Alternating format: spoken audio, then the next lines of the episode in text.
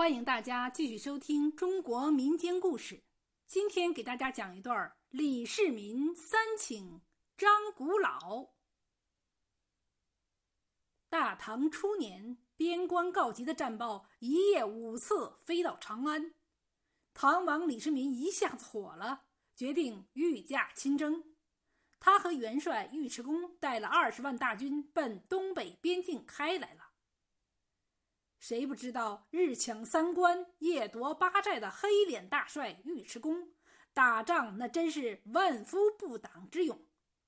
可就是天生霹雳火的脾气，本来这行军就紧得风吹一溜烟儿，可他还三下急行令，恨不得日夜连轴转。这会儿正是夏初的天气，老天爷的脸说变就变，眼看离北边的燕山还有百八十里了，忽然天上乌云密布，跟那黑锅底似的。咔嚓一声雷响，下起了瓢泼大雨来，大道上拖泥带水，队伍人困马乏，走不了了，只好就地扎营。盼那日头早点出来，好行军。谁知这雨没完没了，一下就是十多天，可把唐军给窝住了。李世民、尉迟恭愁得不得了。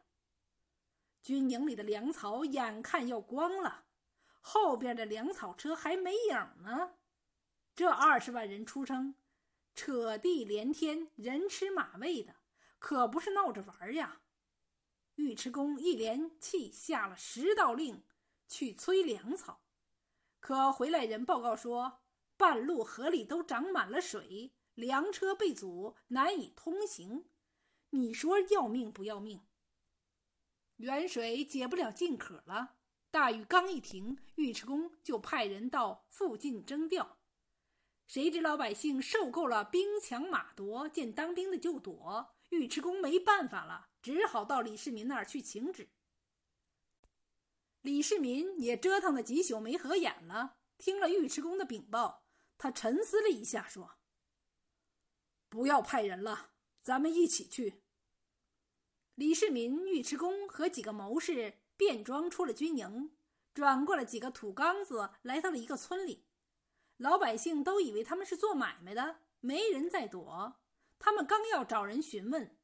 忽然，土缸子前面传来了一片孩子的喧闹声：“螳螂，螳螂，打仗缺粮，计算不周，愁坏了心肠。”尉迟恭听到这儿歌就火了：“这都是村里的刁民，诚心跟万岁作对。等我拿他几个来！”他这一喊，向半空打了个响雷，把孩子们全吓跑了。慢着！李世民一把拉住了尉迟恭。儿歌不会轻易出，村里说不定会有高贤，咱们不妨登门去请教。这……他们正说着，过来几个扛犁的庄稼人，上前一问，几个人都乐了。这儿哪有什么高贤呢？他们上下打量了唐王等人，说道。看你们几位老客远道而来吧，还不知道我们这里的情况。在这个方圆左右啊，谁有难事啊，都问张古老。张古老脾气古怪，心眼好。你们有什么难事就去问他去吧。他住哪里？北边的后骆驼岗。唐王大喜，要尉迟恭赶回军营背后里去请张古老。尉迟恭嘴上领旨，心里满肚子不高兴。一个乡巴佬也至于这么大举动？他回到军营，派兵士拿大令去传。谁知去了一个时辰，兵士独自回来了，说张古老不肯来。尉迟恭火冒三丈：“我去把他绑来！”说着，骑上乌骓马就奔后骆驼岗去了。李世民听说尉迟恭去拿张古老，知道糟了，急忙赶到大帐。见尉迟恭垂头丧气的回来了，就问：“你请的人呢？”早没影了。要是找到他，非把他……住口！二十万军马困在此地，你却任意胡来，叫兵士备马，你随我去赔礼。唐王一行人直奔骆驼岗而来，可到了张古老的住处，还是不见人影。问遍了村里人都摇头说不知道。尉迟恭说：“你看万岁来了，他也走。我看还是另想办法吧。”不，请人要有诚心。刘玄德能三顾，咱们不能三请吗？只要能找到生路，来十趟八趟也值得。尉迟恭笑着说：“刘玄德请的是能人诸葛亮。”主公请的是乡下老头，值得吗？休再多言，明日再来。我就不信诚心打不动张古老。谁知又连来了两天，张古老的门上还是挂锁无人。尉迟恭埋怨道：“我看这张古老肯定没有什么能耐，诚心躲我们呢。”李世民长叹一声。看来天不助我这无道之人，难道只有退兵不成？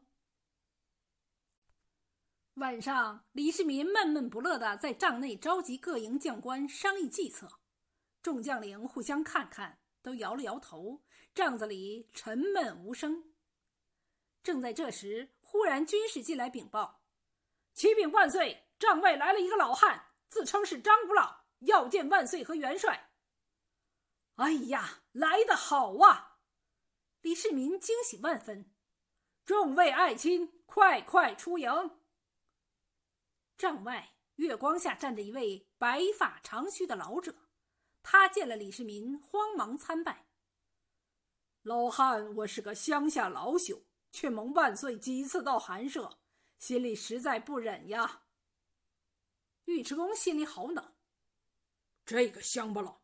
果真古怪透了，三次请你你不来，今天又自己找上门来，实在是魔气呀！李世民连忙给老人让了座，把北征御雨缺粮的事说了一遍，求父老们想想办法。张古老说道：“万岁为民为国的一片心意，百姓已经知晓了。”只是眼下麦子未熟，乡亲们家中存粮又不多，即使全部征来也不够用啊。哦，原来这样，那就只有退兵了吗？不，张古老站了起来。老汉今天就是为此事而来的，要解决这二十万军马的粮草，除非前面河套中那千顷沙滩。沙滩，众人迷惑的望着张古老。这沙滩寸草不生呀。不，有种鸡鸣谷，只要水分适量，专能在这沙中生长。这谷子据说还是神农氏见这一带多沙地而留下的。这谷子晚上播下，明日鸡鸣，天亮就能发芽，正午就可结穗儿。所以叫鸡鸣谷，因秧苗矮小，收成少，种的不多了。万岁如果将千顷沙滩播下，三两日之内就可解这危难。哦，有这样的神谷，只是谷种从何而来呀？老汉，我已备齐，万岁不必担心。好啊。还有这楼豁之物也能备齐吗？万岁，你来看。张古老说着，领着李世民和众将出了军营，走出不远，就听前面一片喧闹声。月光下，一片黑压压的人群，扛着楼豁、屈原犁、牵着牲畜的人，还不断的从四面八方涌来。张古老指指人群道。老汉得知万岁亲征抗敌，三日来走遍了四乡，邀集众乡亲今晚在此相聚。只要军令一下，立刻就可下种。众人听了张古老的话，又惊又喜。李世民更是激动万分，边陲父老之情，理当重谢，老丈更应加封啊！不不！张古老摆摆手，百姓只盼有个圣明之主，能使我们安居乐业，别无他求呀。尉迟恭不解的问道：“老丈既然有此鸡鸣谷，为何让他拖到今日呢？”张古老摸摸胡须，笑了：“